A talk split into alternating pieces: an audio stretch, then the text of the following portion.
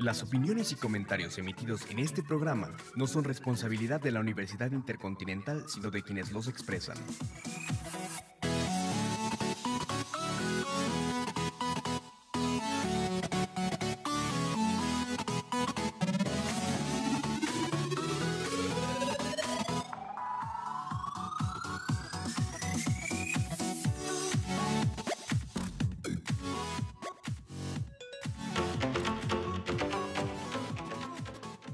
Bienvenidos a Eduicast, espacio radiofónico de reflexión y análisis sobre los diversos temas que tienen lugar en el ámbito de la educación y la escuela en México.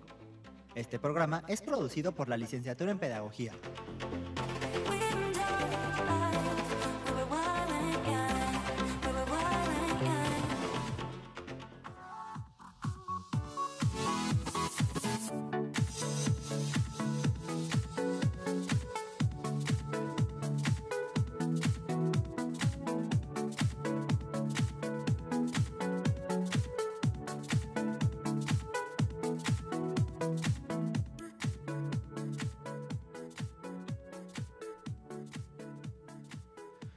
Muy buenas tardes. Sean todos ustedes bienvenidos a este cuarto programa de nuestra serie radiofónica Eduicast. Eh, son las... Ah, pues estamos empezando de manera muy puntual, miren, la una de la tarde en punto. Muchísimas gracias a quienes del otro lado del cristal nos están apoyando con estos menesteres técnicos y apoyo moral en este proyecto radiofónico. Beto, Jackson y Regi por ahí anda. Muchísimas gracias, un gusto verte, mi Regi. Eh, hoy el tema que nos convoca es sobre eh, la prevención y atención en adicciones a, los jóvenes. Y para hablar sobre este asunto, eh, me da mucho gusto que hayan aceptado la invitación. Hay casa llena aquí en la cabina, hay casa llena, ¿no? Y empezaríamos a presentar a nuestros, a nuestros invitados, comenzando con la maestra, ay, espérenme, Nayeli. ¿dónde tengo mis papeles acá? Bueno, pues la maestra, la maestra eh, Nayeli eh, tiene amplia experiencia en temas de adicciones jóvenes. ¿Y cuál sería la, la, la palabra más correcta? Jóvenes en conflicto, en con, conflicto la con la ley. En ¿no? conflicto con la ley Perfecto. penal. Maestra, muchísimas gracias por haber aceptado la invitación. Al contrario, muchas gracias por la invitación. Omar. Al lado, al lado eh, derecho tenemos a el maestro Juan, Juan de Dios Rebollar. Mucho gusto. ¿no? Él es licenciado en Pedagogía y licenciado en Historia. Uh -huh. Y si no tengo mal entendido, ambos vienen del mismo centro de trabajo, ¿no? Eh, de la misma... Este, de la misma dependencia, okay. de la Subsecretaría del Sistema Penitenciario, pero trabajamos en comunidades diferentes. Él trabaja en Quirós Cuarón y okay. yo trabajo en San Fernando. Lo que antes se conocía como el tutelar de San Fernando, ahora es comunidad de tratamiento especializado para adolescentes. Perfecto. Ya, hace ratito tuve un pequeño lapsus. Regreso ahora sí a presentar formalmente las credenciales de nuestros invitados y, e insisto, agradezco muchísimo que hayan tomado el tiempo para venir a platicar con nosotros. Maestra Nayeli Sulamita Pérez Hernández Así es, licenciada en Pedagogía por la UPN, Universidad Pedagógica, Nacional. Nacional. ¿no? Cuenta con un diplomado en inteligencia emocional impartido por la FES Cuautitlán y varias certificaciones, entre ellas la Internacional para Consejeros Terapéuticos en Adicciones, impartido por la Federación Latinoamericana de Comunidades Terapéuticas. ¿Es, es correcto? correcto, ¿No? correcto. Bueno. Desde 2010 trabaja en la Subsecretaría de Sistema Penitenciario en la Ciudad de México, dentro de la Dirección General de Atención Especializada para Adolescentes. Actualmente se encuentra laborando en la Comunidad de Atención Especializada para eh, Adolescentes en San Fernando, atendiendo las necesidades educativas de las personas adolescentes y adultas jóvenes que se encuentran en internamiento por mandato judicial. Es correcto. ¿no? ¿Algún dato eh, que, que, se me esté Pues, escapando, maestra, eh, que desea agregar? En realidad, favor? ahorita, por ejemplo, nuestra población ha sido muy fluctuante eh, a partir del 2016 más o menos que hace que se hace una reforma a la ley se nace o lo que conocemos ahora como la Ley Nacional de Sistema Integral para Adolescentes eh, Ok. se redujo mucho nuestra población, entonces estamos trabajando alrededor de 60 chavos ahorita. La mayoría de ellos tienen entre 16 y 22 años más o menos, Ok. Pero es bastante interesante el trabajo que se realiza con ellos diariamente. Ya nos iríamos, eh, ya nos irá platicando de esto durante el programa, que seguramente va a estar bien, bien, bien interesante. y el profesor Juan de Dios Rebollar González, que ya ahorita eh, de manera muy rápida se presentaba con nosotros. Él tiene dos licenciaturas, ambas en la UNAM, Juan, si no me Sí, equivoco, una en claro que sí. pedagogía y otra en En historia. historia.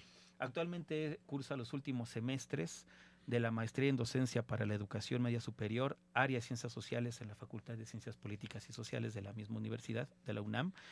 Ha trabajado para las comunidades que integran la atención para adolescentes en conflicto con la ley en la Ciudad de México, entre las que destacan, yo leía su currículum, son varias comunidades Exacto. de manera arbitraria y si falta alguna, Ujú. ahorita la, la- la- la- incluyes, entre las que destacan la comunidad de tratamiento especializado para adolescentes San Fernando Exacto. y la comunidad de desarrollo especializada para adolescentes, ya les comentaba por mencionar solo eh, un par de muchas otras más. ¿no? Desde 2008 trabaja en la Dirección de Atención Especializada para Adolescentes de la Subsecretaría de Sistema Penitenciario de la Ciudad de México y actualmente está asignado al Departamento de Pedagogía en la Comunidad Especializada para Adolescentes, doctor Alfonso Quirós Cuarón, encargado en atender a jóvenes en delitos de alto impacto. Pues, nuevamente, bienvenido y muchísimas gracias, Juan, por aceptar. Muchas gracias. Omar. Y tenemos una compañera de la carrera de pedagogía, eh, Natalia Bujanos Hartman, que eh, pues va a estar aquí acompañándonos y eh, de manera eventual ahí haciendo algunos comentarios, preguntas, aportaciones este, que vayan surgiendo durante la charla. Bienvenida, Natalie. Qué gusto estar por acá contigo. Muchas gracias, igualmente, Mar. Antes de comenzar ya formalmente con nuestra entrevista, con la conversación, eh, les pido que escuchemos una breve cápsula introductoria al tema preparada por nuestros compañeros de apoyo técnico. Muchísimas gracias. Adelante. En nuestro país, el consumo de drogas constituye uno de los principales problemas de salud pública. Los estudios recientes destacan dos puntos importantes. Primero, que la edad de inicio en el consumo de alguna droga es cada vez menor. Y segundo, un aumento en la adquisición sin restricciones de drogas como el tabaco, alcohol, así como en la facilidad de conseguir drogas ilícitas entre la población estudiantil, derivado de las nuevas estrategias de comercialización conocidas como narcomenudeo. El uso, abuso y dependencia de sustancias psicoactivas son fenómenos crecientes en el mundo entero, generando problemas severos de salud, de gobernabilidad, de seguridad, de cumplimiento de las leyes, de convivencia y de paz social. Hasta hace no mucho, México centraba su lucha contra quienes traficaban. Bastaba recordar la denominada guerra contra el narco, que durante los últimos dos sexenios, de 2006 a 2018, cobró la vida de más de 250 mil personas.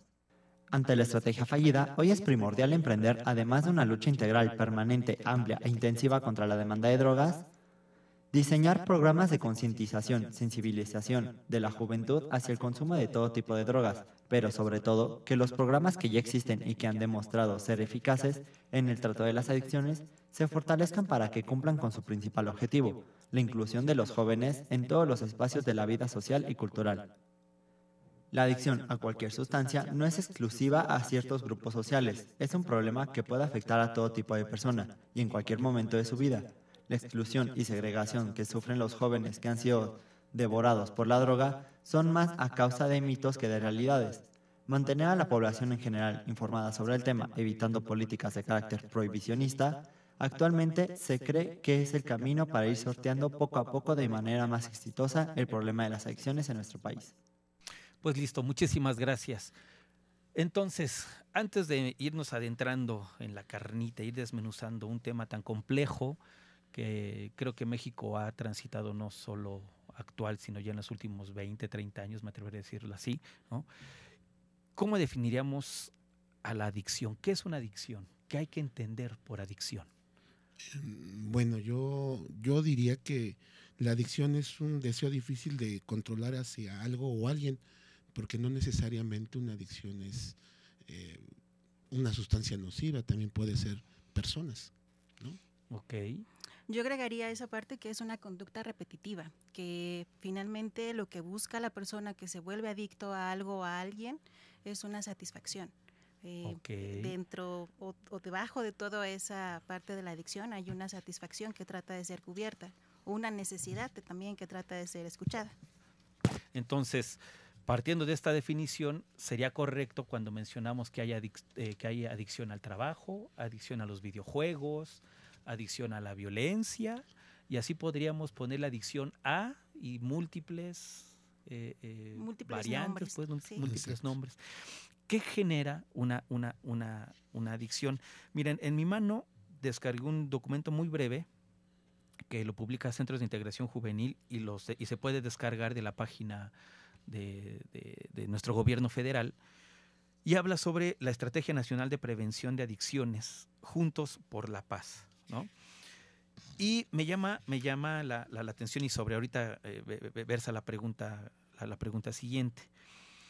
En palabras del licenciado, nuestro presidente eh, Andrés Manuel López Obrador, cuando anunció esta Estrategia Nacional de Prevención de las Adicciones, cito textualmente lo que pronunció, se dará a los jóvenes opciones de trabajo, de deporte y de fortalecimiento de la autoestima para que sean felices sin necesidad de recurrir a las drogas. Primer, primer, eh, cuando dice para que sean felices, me hace pensar que la infelicidad podríamos entenderla como causante, ya en términos concretos del tema de de ser o de desarrollar una adicción a alguna, alguna, alguna droga.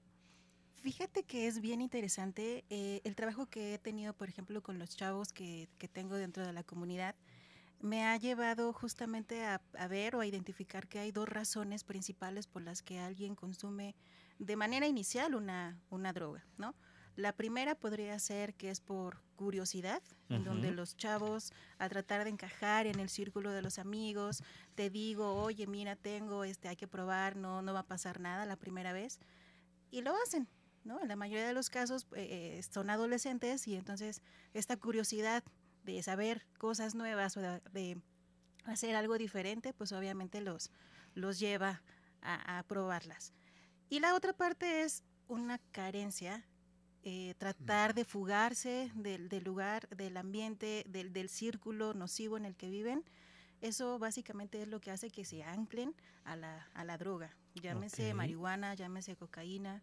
O sea, de entrada es curiosidad, pero detrás de esa curiosidad puede haber una carencia afectiva, puede haber, em, no sé, violencia intrafamiliar, puede haber una familia desintegrada, puede haber problemas económicos, puede haber un montón de, de- de situaciones que hacen justamente que se anclen a, esa, a ese consumo. Ok. Exacto. Sí, yo, yo solamente me gustaría nomás comentar que sí tiene, eh, con los chicos eh, que trabajamos, que son población vulnerable, pues realmente es como un reflejo, un retrato de la, de la sociedad, ¿no? Lo, son la parte que, que se olvida y ahí se deja, ¿no?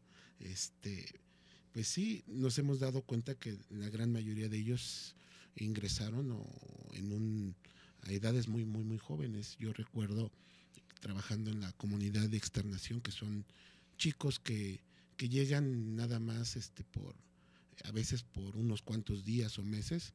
Había un niño, me tocó ver que incluso no llegaba ni a los 11 años y ya tenía un problema grave de, adicciones, sobre todo a lo que son solventes. Entonces, eh, continuando con esta lógica del texto y su respuesta, cabría pensar, y no estaríamos equivocados, que la infelicidad, entrecomillado, pues, ¿no? para no entrar en debates conceptuales, pero estas angustias, depresiones, eh, eh, vidas trágicas, tal vez por de alguna forma, sí son causantes para que las personas, los jóvenes, busquen en, en- en alguna droga escapatorias, Sí. vidas mejores, o- Olvidarse, Olvidarse de la de- vida real. y regresándome un poquito, en este contexto, ¿cómo definiríamos droga? ¿Qué es una droga? Mm, Bueno, también hay que recordar que hay diferentes tipos de, de- de drogas, ¿no? Ahí están las legales, Ok, ¿no? Como el tabaquismo el alcohol. ok. Eh, pues yo le llamaría droga algo que este que no está permitido y que de- genera dependencia. Entonces, una característica sería la generación de dependencia y hablar de alcoholismo y de tabaquismo entraría también en el ámbito de la droga. Exacto. Ustedes trabajan con chicos que han padecido, bueno, vivido o, o- o han desarrollado adicciones con algún tipo de droga en particular. Sí, ¿O es variado el espectro? fíjate que hay algo que maneja los centros de integración juvenil Ajá. que comenta que el- la gran cantidad de droga que se consume, la gran mayoría de droga que se consume en el país es marihuana, pero nuestra comunidad pues es muy es muy variante, muy variable, ¿no? La- Sí, o sea, el consumo, pero por lo regular hablamos de, de marihuana, solventes y piedra. ¿A qué edad? ¿Tendrán datos más o menos de como a qué edad, al menos en su experiencia eh, profesional, cuáles son los, lo- lo- los jóvenes de menor edad con los que ustedes han, han, han trabajado? ¿Cuáles los de mayor edad? ¿Habrá algo? Trae- ¿Traerán algún dato, alguna Sí. cifra? Sí, mira, en los centros de integración juvenil dicen que el consumo se observa un, un rango ya desde los 12, Ujú. de los 12 a los 34, aunque también ya se manejan cifras de 9 a 77 años. Y, eh, y en lo particular, bueno, nosotros trabajamos con poblaciones este, adolescentes.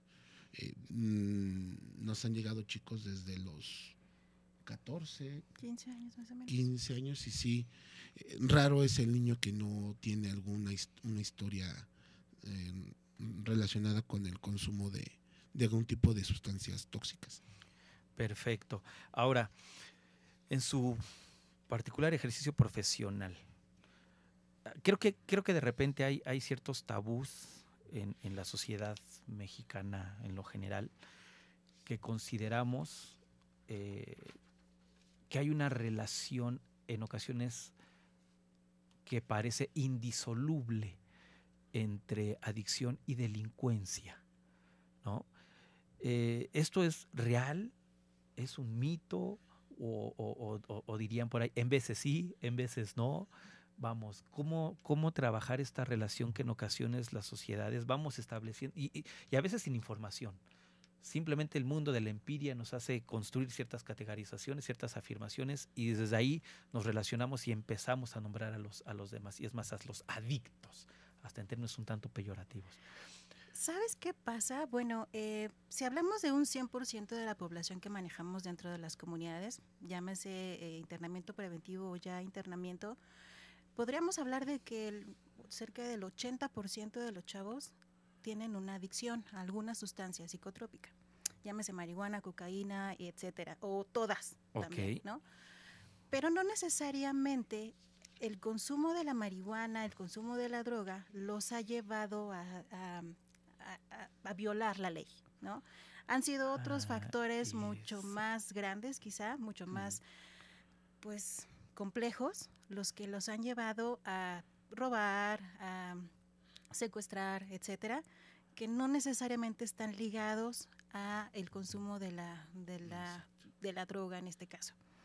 Eh, hay una peculiaridad, por ejemplo, y es que imaginemos que el chavo X cometió un delito de robo y entonces pues lo detienen y al detenerlo se dan cuenta de que el chavo va drogado. Eso para la ley es un atenuante. ¿Por qué? Porque el- según la ley nos dice que entonces no estaba en su juicio, no estaba en sus cinco sentidos al momento de cometer el delito. Y entonces eso provocaría que solamente se le dé como una llamada de atención y se le conduzca más bien como a tratar la adicción en lugar de tratar la conducta tipificada como delito. Ok. Necesitamos ir a nuestro primer corte, pero me gustaría regresar después a esto que acaba de mencionar, maestra, que me parece muy interesante. Regresamos. Muchísimas gracias.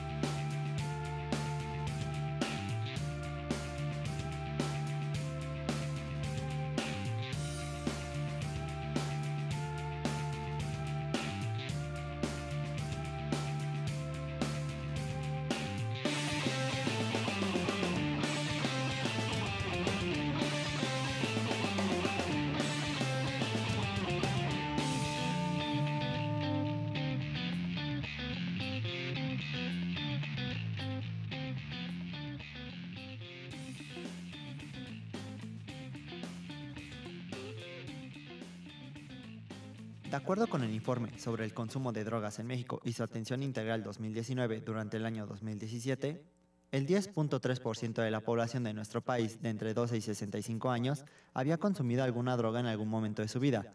De este porcentaje, el 16.2% fueron hombres y el 4.8% mujeres.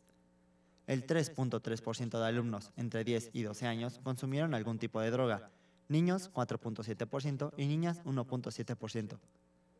El 17.2% de estudiantes de entre los 13 y 18 años consumieron algún tipo de droga, hombres 18.6%, mujeres 15.9%.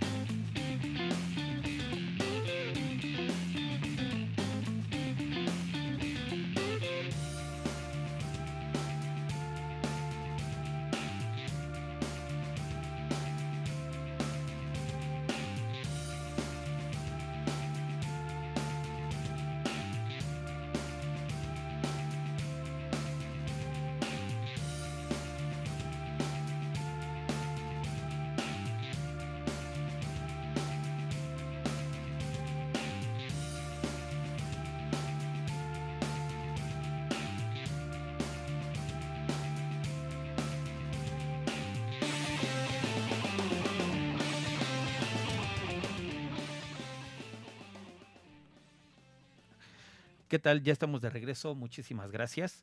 Estamos transmitiendo en vivo desde la cabina de radio de la Universidad Intercontinental, WIC Streaming Media, para que nos sintonicen. En nuestras redes sociales, en eh, Twitter es arroba edu, eduicast, en Facebook eduicast, así también nos pueden encontrar. Si tienen alguna duda, algún comentario, por favor, escríbanos. Será un placer entablar algún tipo de diálogo a través de las tecnologías con, con ustedes. Antes del corte ya estaba tocando la maestra Nayeli un tema que, que, me parece interesante y que aquí fuera del aire ya empezábamos a, este, a, a, a, trabajar con un poco más de detalle. Nos comentaba, maestra, entonces que las causas por las que en ocasiones cometen algún delito los jóvenes no siempre están relacionadas con el tema de las adicciones, aunque cuando cometen delitos es frecuente que, eh, que estén bajo el influjo de alguna sustancia. Exacto. A ver, ya, ya, nos platicaba fuera del aire algunos ejemplos muy particulares que me, me, me parece muy, muy interesante nos pudiera eh, ahondar en este asunto. Sí, de lo que platicábamos era el caso, por ejemplo, de que eh, no siempre los chavos que cometen algún delito están bajo el influjo de alguna sustancia. Existen casos en los que sí, eh, y cuando son, no sé, arrestados, por ejemplo, y, y, se averigua que estaba bajo el influjo de la droga, en lugar de, de, determinar que se va a un internamiento preventivo, lo que puede ser es que lo lleven más bien a tratar su adicción, en lugar de tratar el tema penal. Eh, no necesariamente la parte de la como la, delincuen la delincuencia tiene que ver o está totalmente relacionada con las drogas, con las adicciones, porque hay muchos otros factores, más bien como sociales, que, que, los llevan más bien a cometer este tipo de delitos o estas conductas tipificadas como delitos. Hablábamos de la desintegración familiar, del tratar de pertenecer a un grupo social. Okay. Si el amigo ya me enseñó que trae el iPhone nuevo, dices, Ay, yo, si es del mismo barrio que yo, entonces si él puede, yo, yo también no puedo, voy a poder. ¿no? ¿Cómo le hiciste? Ah, pues es que este lo conseguí con el amigo tal que se dedica a robar en transporte público.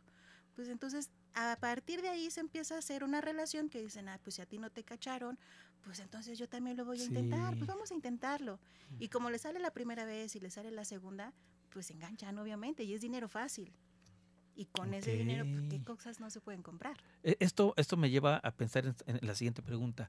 Hace ratito hablábamos de las, de las causas por las que un joven podría refugiarse, voy a utilizar esta palabra, en las adicciones, o, o, o concretamente la adicción a alguna droga. ¿Son las mismas causas por las que un joven comete delitos? ¿Van de la mano? ¿O, o tendríamos que pensar en causas totalmente distintas? ¿Me expliqué? Sí, yo creo que hay muchos factores, no necesariamente son esos. Hay, eh, bueno, en nuestro trabajo hemos sabido de casos de que son la misma familia, o sea, toda la familia se, se dedica, por ejemplo, a, a una actividad ilícita, ¿no? como el secuestro y toda la familia se dedica, o a la venta de drogas y toda la familia se dedica, o, o son familiares donde toda la familia se encuentra mm, recluida en algún penal. Hemos tenido casos de chicos que, por ejemplo, va a visitar al papá en el Santa Marta, perdón, en el penal de, en, en algún penal y a la mamá en Santa Marta. Entonces, este, ya es una historia, pues más o menos de su realidad de, de- de muchos de ellos, o sea, no necesariamente es, es eso. Ahora también quizá eh, hablando un poquito en términos más como técnicos, Ajá. todos los seres humanos tenemos o producimos ciertos neurotransmisores, ¿no? La dopamina, la serotonina, cosas o, o sustancias que nos hacen sentir bien. Entonces, cuando un estado de ánimo no es el óptimo, cuando yo me siento deprimido todo el tiempo, cuando en lugar de querer ir a la escuela o querer ir con la novia, pienso en cosas más, este, no sé, en lugar, quizá pensamientos suicidas, puede ser. Y alguien llega y me dice, oye, prueba esto porque te vas a hacer, te va a hacer sentir bien. Dices, ay, ok, sí me sentí bien. Por ejemplo, la marihuana hace que te sientas relajado. Ujú. Entonces olvidas, ¿no? Un poco de lo que estás viviendo, de tu depresión o de la ansiedad que, que tienes en tu vida cotidiana. Y es más bien como el enganche. Yo sería más como de que las adicciones o, o- o el volverte adicto a algo es a partir de una carencia, una carencia afectiva, una carencia emocional, que, ma- que una situación más social. El caso de las de las conductas tipificadas por como delitos, sí lo veo más como una conducta social, como un problema social que a un problema emocional. Ya lo comentaba el, profesor Juan, ¿no? Eh, las familias a veces son las primeras que te integran a ese círculo vicioso de las de, de los robos y todas estas cosas y entonces pues no te queda de otra, pues es lo único que conoces, entonces ¿qué otra cosa ¿Qué puedes otra hacer? cosa? Ay, hay una diferencia interesante. Lo emocional, entonces podríamos decir que es una constante en los jóvenes que tienen problemas en, en adicciones. Exacto. Ok. Ahora, las cifras que, que escuchábamos en, en- en la pequeña cápsula pasada son de el último informe sobre la situación del consumo de drogas en México 2019. Y en estas cifras escuchábamos unos datos que los, eh, que los números muestran que hay mayor problema de adicciones en jóvenes varones que en mujeres. Eh, ¿Qué opinan ustedes? ¿Sabrán, tendrán algún, alguna información? Eh, ¿Por qué creen ustedes que sea más recurrente que un joven masculino desarrolle una adicción que una, que una muchachita, que una jovencita? Yo, bueno, en- lo que yo creo es también tiene que ver mucho por cuestión de género, ¿no? Eh, debido a lo que, al rol que les asignamos a, de acuerdo a su, a su sexo, ¿no? Los, los chicos pues salen a la calle, etcétera, y las niñas pues se quedan a, a cuidar lo que es la casa, a los hermanos, entonces yo creo que también eso influye mucho, ¿no? En cuestión, eh, la, que no sea tanto el, el consumo de estas sustancias por parte de los de las niñas hacia o de los de las adolescentes que de los adolescentes hombres, ¿no? Y si enlazamos esto un poco con la parte que ya comentábamos anteriormente de la parte afectiva, sí, tiene que ver con una cuestión de género, eh, indiscutiblemente, porque aún en el siglo en el que vivimos, a los hombres se les asigna un rol como del fuerte, ¿no? Él es el que no llora, el que no expresa, el que no dice, el que tenga el problema que tenga, él lo sabe resolver. Y las mujeres es todavía un poco más eh, consentido, digamos, Ajá, socialmente, ajá. que pues que si llore, que si exprese lo que siente, que si se siente deprimida lo hable, que haya grupos de autoayuda, etcétera. Y entonces quizá una de las salidas más sencillas que puedan encontrar los, los chavos es bueno, no les voy a decir que me siento de tal manera, pero voy a buscar la manera de, de sentirme solos- mejor. Claro, claro. Ahora, eh, ¿qué es lo que ustedes hacen? Bueno, antes de que, ¿qué es lo que ustedes hacen en particular? Los centros en los que ustedes trabajan, las comunidades en las que ustedes trabajan, ¿cuáles son los objetivos fundamentales, los pilares de estos centros donde ustedes se desarrollan profesionalmente y después, ¿de qué va su labor particular? Bueno, yo te diría que en un inicio se hablaba sobre la readaptación, pero ahorita el objetivo es la reinserción, que según esto es dejar al joven eh, la decisión, acompañar durante un proceso a los adolescentes, en este caso a los adolescentes en conflicto con la ley penal, acompañarlos, darles las herramientas necesarias para reintegrarlos a la, a la sociedad. O sea, ya no un estado terapéutico como antes se decía que se utilizaba con este tipo de, de población. Entonces, este, ahorita el objetivo es eso, reintegrarlos a la sociedad.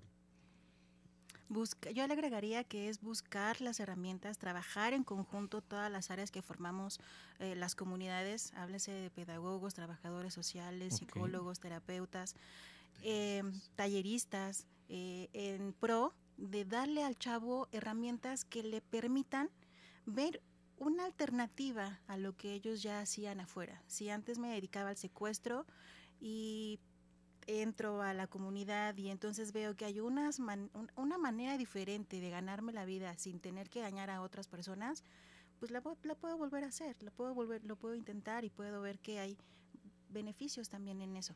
Entonces es más bien eh, darles las herramientas para reinsertarlos favorablemente en la sociedad y que no reincidan en las conductas tipificadas como delitos. ¿Qué tipo de talleres?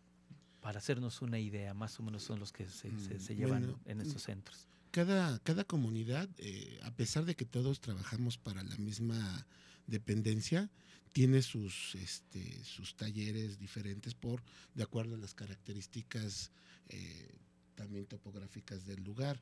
Por ejemplo, yo te diría que eh, donde nosotros, donde yo trabajo ahorita, lo que se hace es un trabajo más personalizado hacia este tipo de población y hay talleres, este, no tenemos tantos como quisiéramos precisamente por, por las características del lugar, pero podemos decir que tenemos lo que es cartonería, donde los chavos desarrollan mucho de sus habilidades.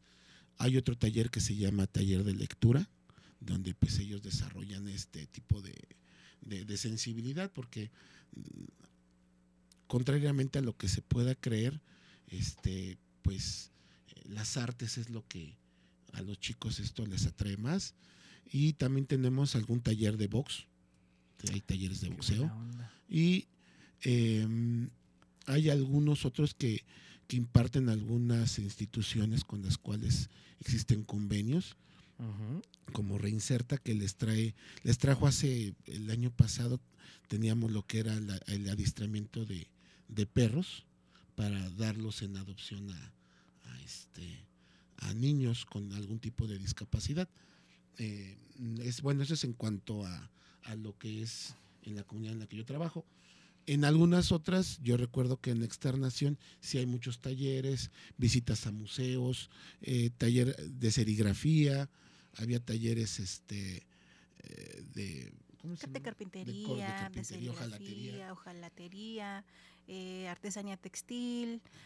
Existía un taller que se llama, bueno, de teatro, en donde hubo puestas en escena increíbles. Y, las ponían los mismos jóvenes. Actuaban los jóvenes. Exactamente, sí. Y se llevaron inclusive a espacios como más abiertos también. Entonces, eh, y podía ir la familia y podías invitar a tus amigos a ver justamente la obra que se había montado con los chavos que, que, que, habían trabajado durante cierto periodo para esa obra. Sobre el impacto en la familia de, de un antes y un después, este, me gustaría que, que, platicáramos al regreso del siguiente corte. Y por ahí tengo entendido, Juan, que hay una canción que, que produciste con algunos jóvenes de estos centros. Sobre esto también regresaríamos después de este, de este segundo corte. Muchísimas gracias. Volvemos.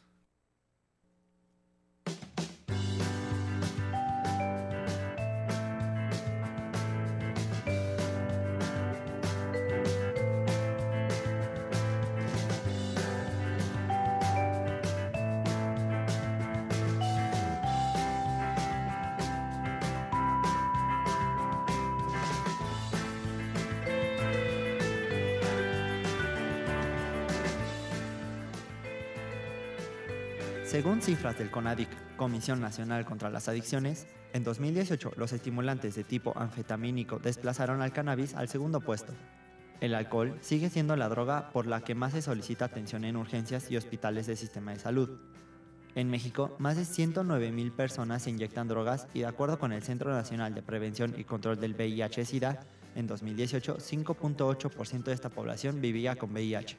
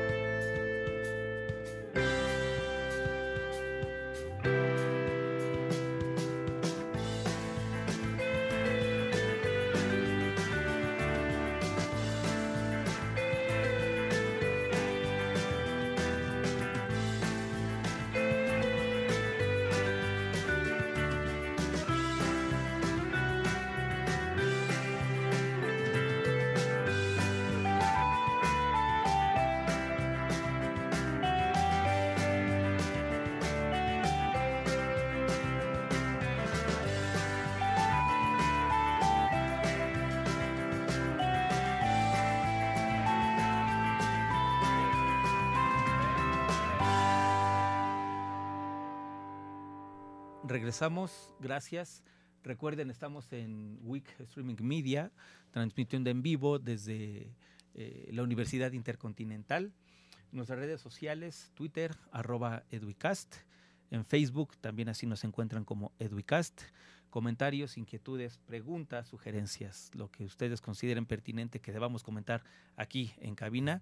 Bienvenido y muchísimas gracias por seguir con nosotros. Eh, a ver, antes del corte hablábamos ya un poco sobre estas actividades entre artísticas para ayudar a, los jóvenes eh, en internamiento, internados sería la palabra correcta, ¿eh? en estos centros. Cuéntenos un poquito más, la familia, el impacto en la familia. Eh, fuera del aire decíamos que la familia me imagino que juega un papel fundamental, importante. Habrá familias que durante, antes de que el chico sea privado de su libertad, está apoyándolo, cuando el chico pierde su libertad y está, y, está internado en estos centros, sigue la familia apoyándolo, pero habrá familias, no creo que todas funcionen de la misma forma, o todas se comporten de la misma forma, o apoyen como uno cree que debiesen apoyar. A ver, no sé, ¿tienen algunos casos en particular, sus vivencias? Bueno, yo, yo te comentaré que hay algo, hay un dicho que dicen, que utilizan todos ellos, dicen, la familia es la familia, ¿no? Y Ah. entonces es algo, soy chistoso, pero sí tiene su implicación para ellos, es muy importante el rol de la mamá. Eh, sí hemos encontrado casos donde la madre es eh, la protectora o la sobreprotectora o la que por cargar un poco de, de la culpa por lo que hizo su hijo o por lo que ella no le pudo dar, lo sobreprotege o le da todo aquello, incluso lo ilegal, para cubrir un poquito esa, esa parte, ¿no? Esa, esa, esa carencia que no le dio eh, atención, etcétera, ¿no? Y también tenemos la familia que siempre está ahí, ¿no? Ay, Todos ay, los días, ay, la familia que es nociva, o sea que eh, la- el problema no es el chavo, sino la familia. Y también tenemos casos de chicos que vienen por situación de calle, que pues no, no hay familia, ¿no? Y entonces ahí el papel de, de tutores pues viene siendo algún tipo de institución, como el DIF, puede ser. Mm, ujú. Y en algunos otros casos también tenemos donde pues no, no, aunque en el papel existe la familia, no hay este, no hay esa atención hacia los chavos. Eso sobre todo se ve en la comunidad de, de mujeres, ¿no? Donde eh, algo bien especial, ¿no? Tú vas, incluso yo creo que también se ve en los casos de los adultos, eh, el día de visita familiar en los centros penitenciarios para adultos, va toda la familia a visitar a su interno, pero tú vas a donde están las cárceles de mujeres y es un abandono total. Y lo mismo pasa igual con, con las niñas, ¿no? Ujú. Es un abandono, así es, es como más, más vulnerable. Todavía en esos lugares todavía es más, este, más difícil, ¿no? Es como más castigado, como más señalado que una mujer haya cometido un delito a que un hombre. A un hombre se le puede perdonar, se le puede conceder, pero a una mujer es todavía más señalado. La, la est- la estrategia nacional para la prevención de las adicciones de la que hablábamos en el boletín de hace ratito dice que eh, Juntos por la Paz desde una perspectiva de género. es pertinente entonces abordar estas problemáticas desde la perspectiva de género, por lo que usted me comentó ahorita, maestra. Exactamente, sí. Sobre todo porque eh, si estamos hablando de, una, de un programa, de una estrategia que es para reducir el consumo de una adicción o para reducir el consumo de alguna droga, pues hay que hablarlo en términos reales, ¿no? O sea, las niñas, las mujeres también consumen y también se le tiene que atender de la misma manera que se le atendería a un varón. ¿Hay instituciones privadas que hagan la labor que hacen estas instituciones que son públicas? Mm. ¿Conocerán? Hay algunas que podría ser algo parecido, que vemos este, que es reinserta, pero como lo que realizamos, no. yo creo que es la función del Estado, ¿no? Es donde precisamente donde hacemos todo esto, porque es eh, uno de los mandatos ¿no? del, del Estado, ¿no? Entonces, yo creo que no, no, no, no existe. Sí, hay instituciones que nos apoyan en el trabajo con los chavos de manera integral, reinserta, reintegra, eh, entre otras pero tal cual que eh, de manera privada lleven un internamiento con chavos que tienen y todo un trabajo de intervención no. no. lo hay ya que hablado de intervención intervenir mediante las canciones Juan a ver cuéntanos antes de pasar a la, reproducción del, material que, nos compartes. Fíjate que esto es algo bien, bien especial con este tipo de, población. Eh, te comentaba antes, este, en uno de los cortes, que tú puedes ver a estos jóvenes y son realmente con un físico pues fuerte, incluso ellos a veces hacen tanto ejercicio, pero es para también este defensa en el mismo lugar, ¿no? Y alguna especie de estatus o, de confrontación. Entonces, muchos de ellos tú los llegas a ver con físicos así, son chicos que están en su etapa de, de crecimiento, llegan con una carita de niños y llegan, después se les ves ahí el, cambio, ¿no? Y entonces ellos, este, difícilmente creerías que, que se asocia a cosas este, infantiles, ¿no? Por su cara, pero, este, pues no, o sea, eh, algo que había mucho, algo que ellos, una frase que ellos utilizan mucho, algo que, que bufa mucho en, en los centros, es eh, los cobertores con figuras de superhéroes, sobre todo de Spider-Man o de Cars, era lo que de Batman, Spider-Man, entonces son algo realmente utilizado ahí, ¿no? Y, y, algo que se había explorado en un inicio cuando se, en el 2008 era el teatro. Incluso yo recuerdo que Daniel Jiménez Cacho fue de los primeros en, en entrarle a esto, ¿no? Daniel Jiménez Cacho, es una institución en, en, la actuación nacional. Y él, y él, fue de los primeros este, interesados, ¿no? Yo recuerdo cuando estábamos iniciando en esto y, demuestran mucho, contrariamente a todo, un, una sensibilidad algunos de ellos, ¿no?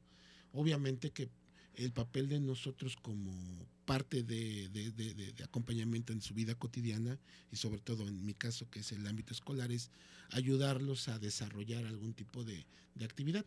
Entonces ellos tenían un taller que era de rap pero no sabían, tenían las ideas, pero no sabían cómo aplicarlas a, escribir. Entonces las empezamos a, contarme su vivencia y le empezamos a dar forma a un tipo de, experiencias que ellos querían contar a través de, un rap. Pues eh, mi estimadísimo Beto, si nos haces el favor, estimado auditorio, ustedes juzguen lo que van a escuchar. Me parece un trabajo interesante crucial. Y pues bueno, regresando de la canción la comentamos. Gracias.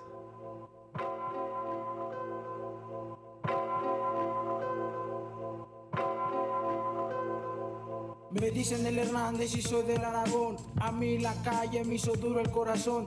Sin embargo, nunca aprendí la lección.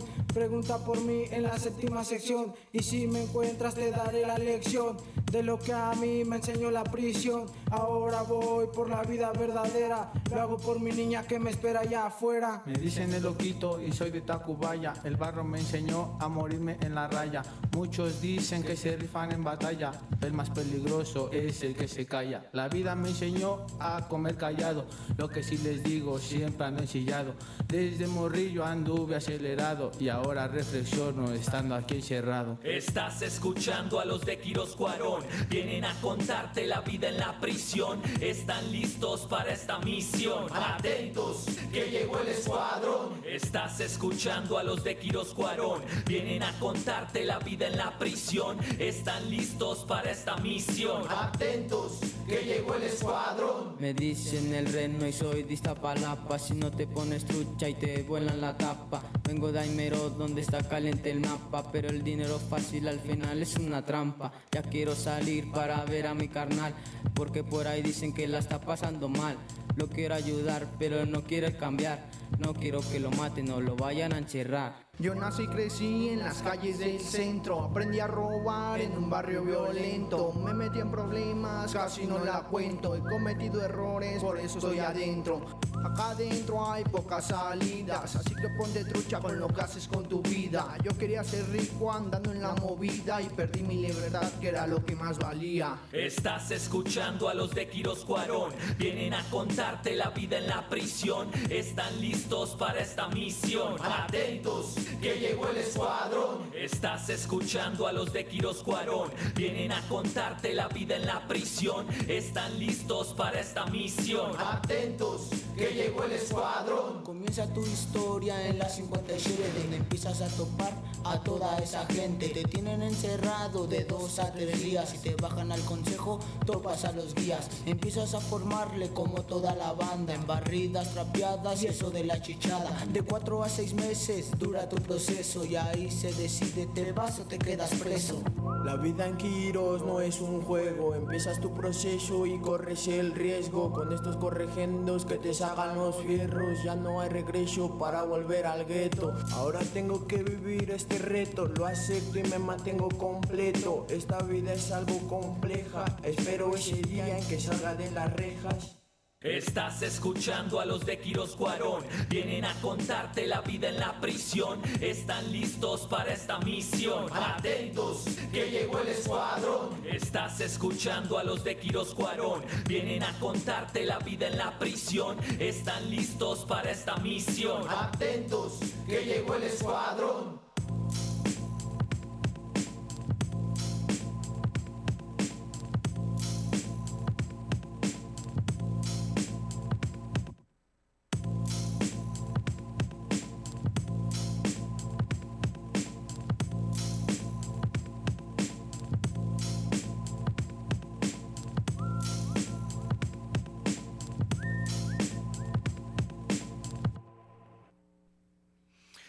Pues ahí está. Muy buena aportación, qué, qué, buen material, ¿no? Creo que dice más que la mirada artística o musical con la que nosotros lo podríamos juzgar, son vivencias, es, es, un estudio biográfico, narrativo, lo que estos chicos han hecho en, este, en, este, en esta canción, en este material. Sí. A ver, cuéntanos más, mi estimado Juan, ¿cómo fue, cómo se, cómo se grabó, cuántos participaron, en dónde se grabó, etcétera, etcétera, etcétera? Bueno, este, fue un fue un taller que se hizo, que se le conoció como taller de rap.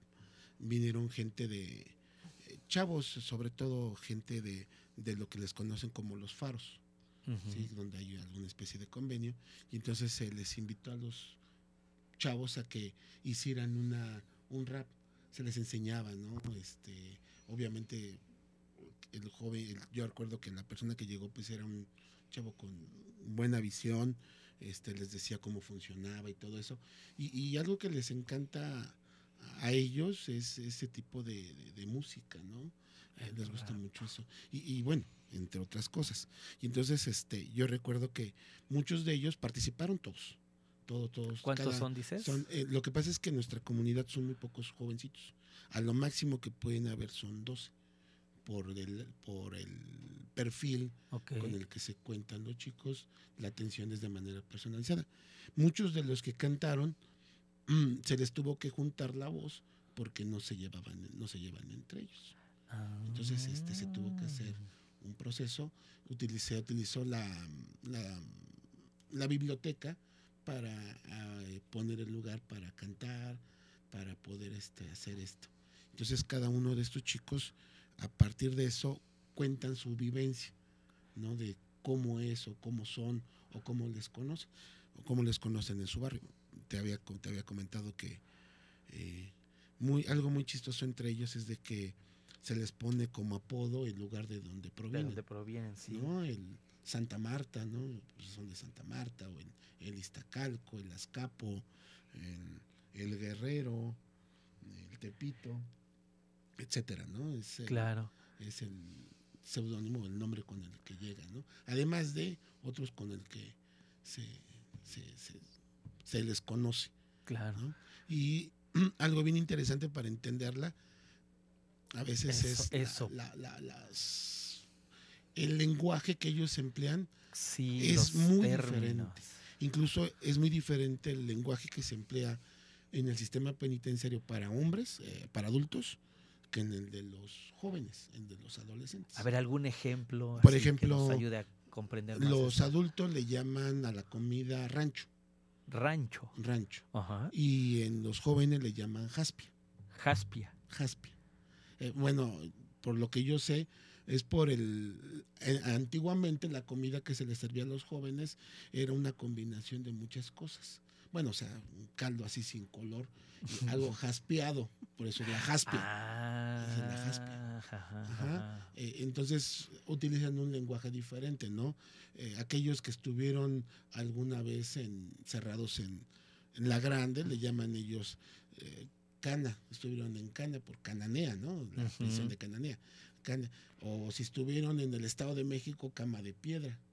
O aquí estuvieron Cama en- de piedra. ¿Por qué Ajá, cama de es- piedra? porque pues no hay colchones y sino que se Ah, o sea, así, literal. o en el suelo, ¿no? Ahí las las camas de ellos como llaman tumbas, Tumbas. ¿no? las tumbas y si algún día pudieras ver son pues este parecidas a una tumba, no son como literas, Bien. sus tumbas. sí. De- decías, en la, en, la, en la canción aparece la palabra chicha, la chicha, que ah, era sí, hacer aseo, ¿no? hacer aseos. Y, y, y ahorita recuerdo, y decía hace ratito que tuvieron que, que- que hacer la grabación de la canción como que en varios momentos, porque entre ellos hay gente Sí, que no se no lleva. Bueno, se llevan entre ellos.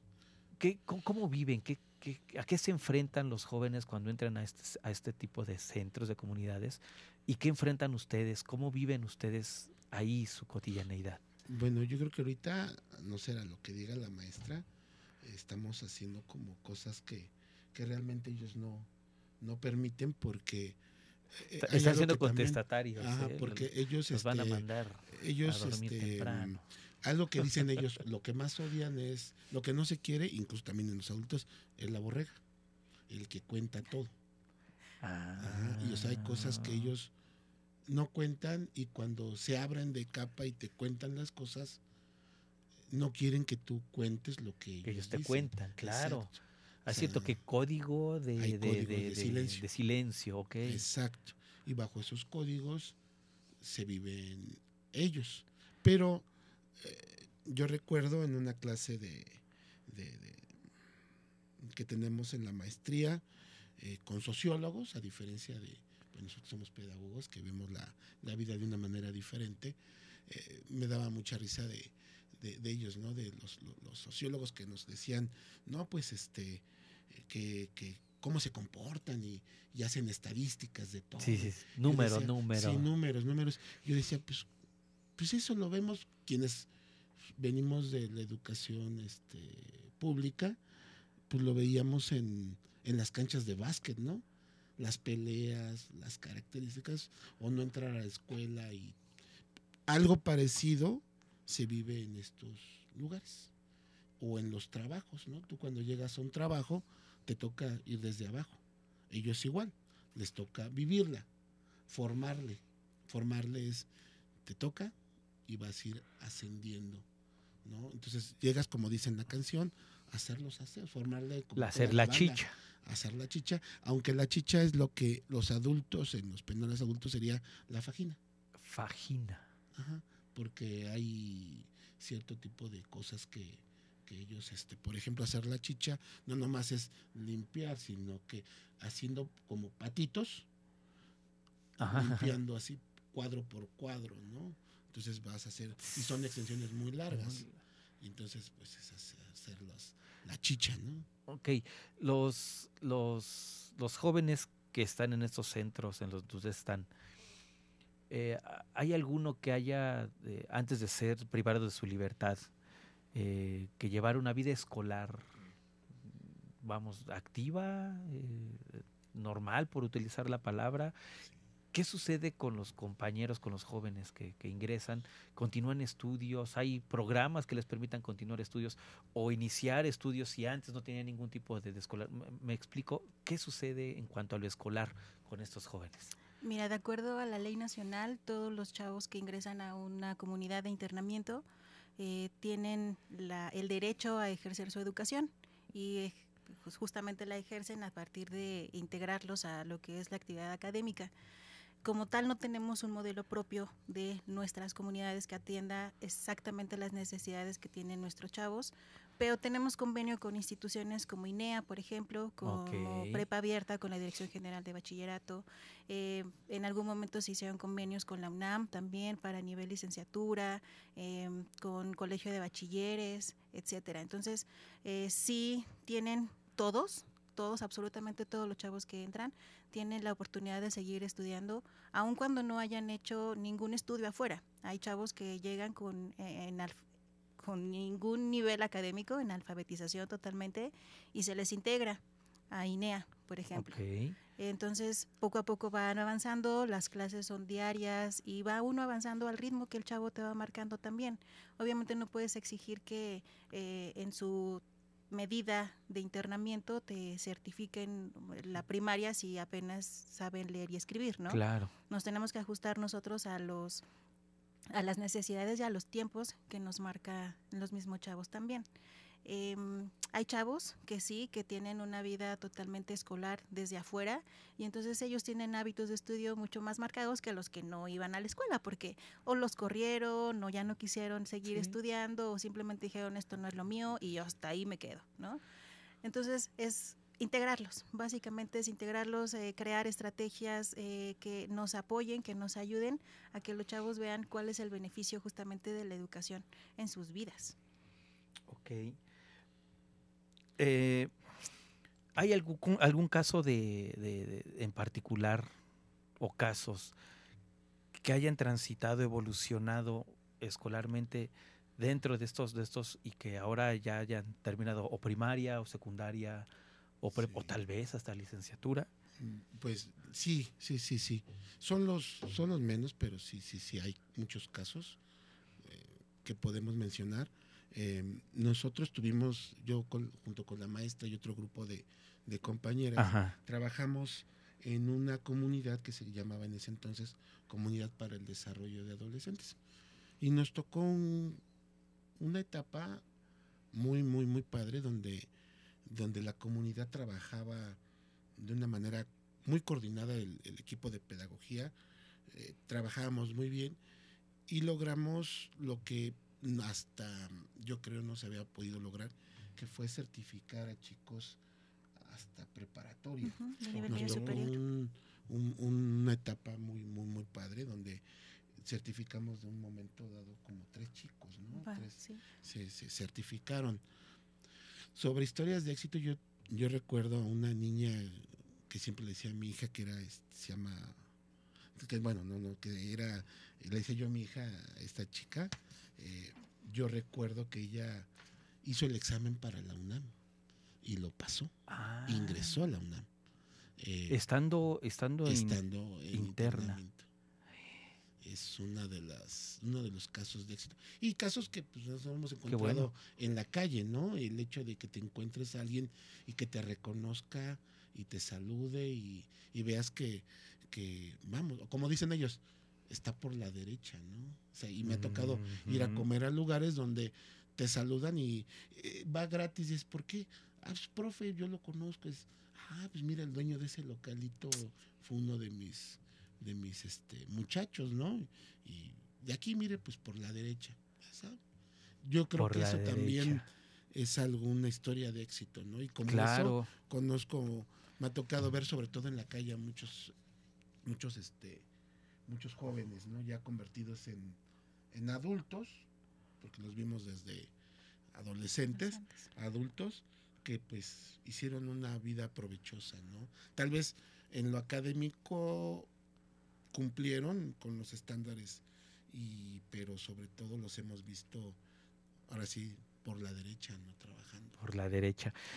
Hay unas preguntas de nuestro de, algunos estudiantes profesores de acá de la de la de la WIC y algunas otras que no son de la WIC pero igual valiosas pues. Y vamos a, a escucharlas y este y pues bueno una, una respuesta o algún comentario a lo que la comunidad de allá afuera está interesada en, en conocer. ¿Les parece? Adelante. La primera pregunta, buen Beto, por favor. Hola, buenas tardes. Soy Agnes Teller de la Universidad Intercontinental y me gustaría saber si, bueno, cuál es su opinión sobre la legalización de la marihuana. Con risas de fondo y todo ambientado, ¿eh? Bueno, eh, como habíamos comentado hace rato, este la marihuana este, en ciertas cantidades que yo sepa si este, está permitido, Sí. ¿no? Eh, para el uso recreativo creo que está en ese proceso, ¿no? Eh, muchos de los, algo que, que yo recuerdo en un curso que tomamos, en, no recuerdo quién nos las impartió, nos decía que un consejo que se le debe dar a los chavos es de que si consumen algún tipo de droga, por ejemplo, las llamadas tachas, que tomen mucha agua, ¿no? O sea, es, a lo mejor es algo que se ve incorrecto, ¿no? Pero eh, que es algo que te puede salvar la vida, ¿no? Tomar mucha agua, porque puede morir de, de lo que se le llama una deshidratación. O sí, y este consejo se lo doy siempre a muchos chicos, es de que eh, si te encuentran con droga, marihuana, pues di que es tuya, porque vas a ser un consumidor. Y si te No. dicen, bueno, si tú dices que esa droga que tienes ahí No no es, es tu- tuya, es entonces eres un, un- exacto, ¿no? un traficante.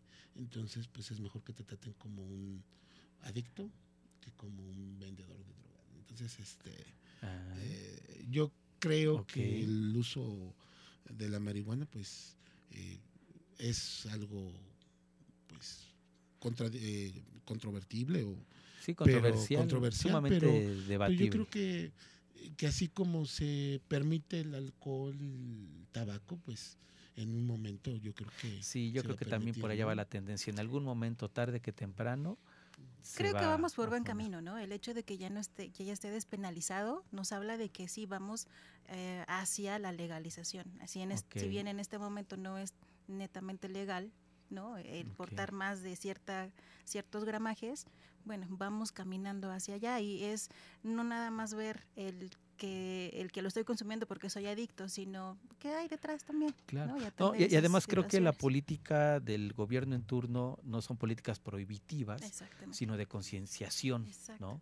Así que si seguimos con esta lógica, sería muy coherente que en un futuro no muy lejano ya no sean políticas prohibitivas, se acepte, se despenalice, con algunas regulaciones legales, por supuesto, pero que se despenalice, y entonces a pasar a los momentos más creo importantes, pero creo que también sumamente difíciles y complejos, que sería la concientización de la estructura social. ¿no? Que es ahí en donde hay mucho, mucho, mucho, mucho que hacer, creo yo. Una segunda preguntita, mi querido Beto, muchas gracias.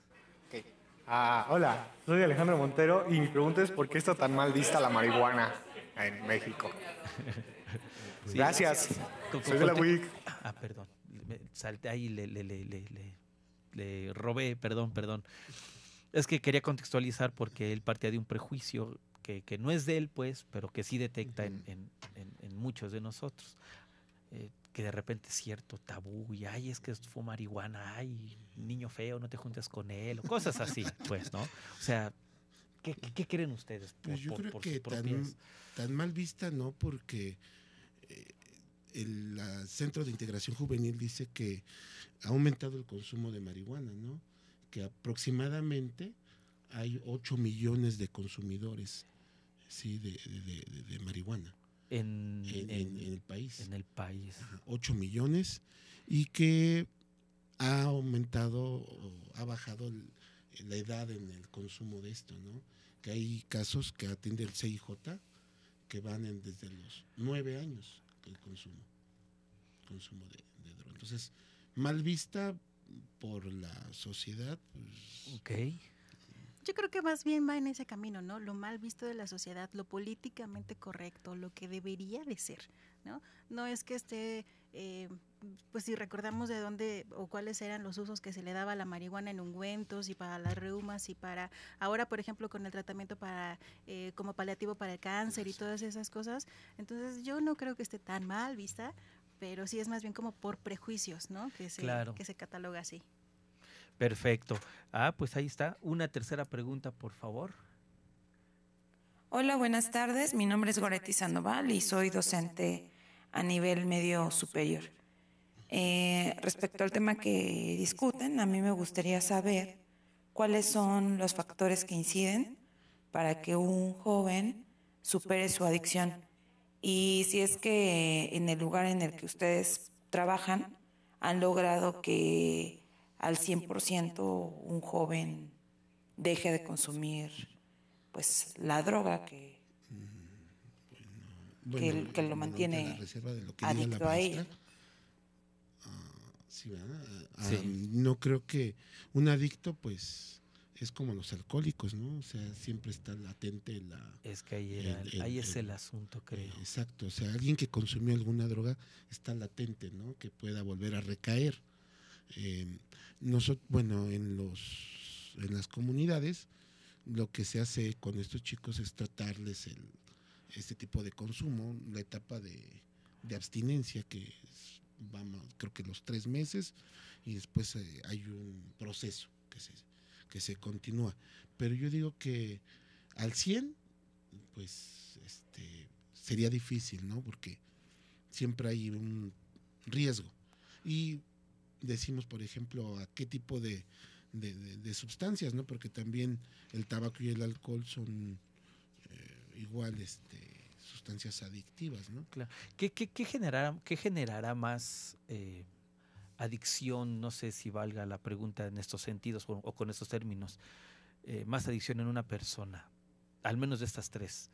Tabaco, alcohol o marihuana. ¿Cuál creen ustedes que sea la que nos, pues sí, nos, nos, nos atrape más? O, o- o no habrá alguna diferencia? ¿Serán, serán eh, eh, atrayentes en la misma Yo dimensión? creo, no sé. ¿qué yo opinan? creo que tiene que ver con el mismo organismo. Eh, Los chavos, eh, cada, bueno, en el Ah, consumo, eh, no siempre el organismo reacciona de la misma manera ante una sustancia. Entonces, hay casos, por ejemplo, en lo que al momento de probar la, la marihuana, en este caso, eh, el- la parte de, la, de las alucinaciones, en lugar de despertar una parte, no sé, de, de tranquilizarlo, lo que hizo fue atemorizarlo, ¿no? A este chavo. Entonces dijo, no, esto no es para mí, entonces Ah, adiós. eso es Entonces eso tiene que ver también, el, Sí, el sí. cómo reacciona mi cuerpo ante la sustancia, Exacto. el que me puede convertir o no convertir en un adicto a. Claro, hace ratito comentábamos, si yo estoy muy tronado emocionalmente y encuentro que me siento mejor con la marihuana, es posible entonces que ahí, porque Exacto. eh, Exacto, encontré el bienestar Exacto. que estaba, que estaba persiguiendo. Y si no lo encuentro ahí, pero a lo mejor sí en el alcohol, pues entonces es más posible que, que me convierta en adicción al alcohol y no tanto a la marihuana. Así lo entiendo. Exactamente. Exacto. Perfecto. Pues bueno, miren, el tiempo, como cada programa se nos agota, es una tristeza.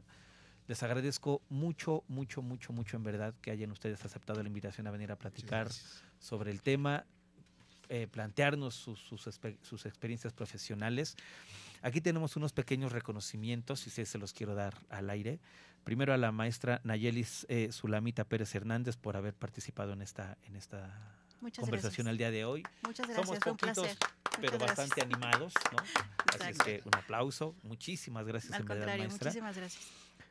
Juan, ¿qué te puedo decir? ¿No? Nos conocimos en este semestre y te agradezco muchísimo que hayas diez, aceptado la invitación. Un Un diez, diez, sí, dice. sí, sí, sí, Eso lo discutimos allá. Muchísimas gracias. Gracias. También un aplauso. Agradezco a, a todos ustedes haber permanecido con nosotros. Que estén muy bien. Excelente tarde. Nos escuchamos la siguiente semana para seguir con nuestra serie Edwicast.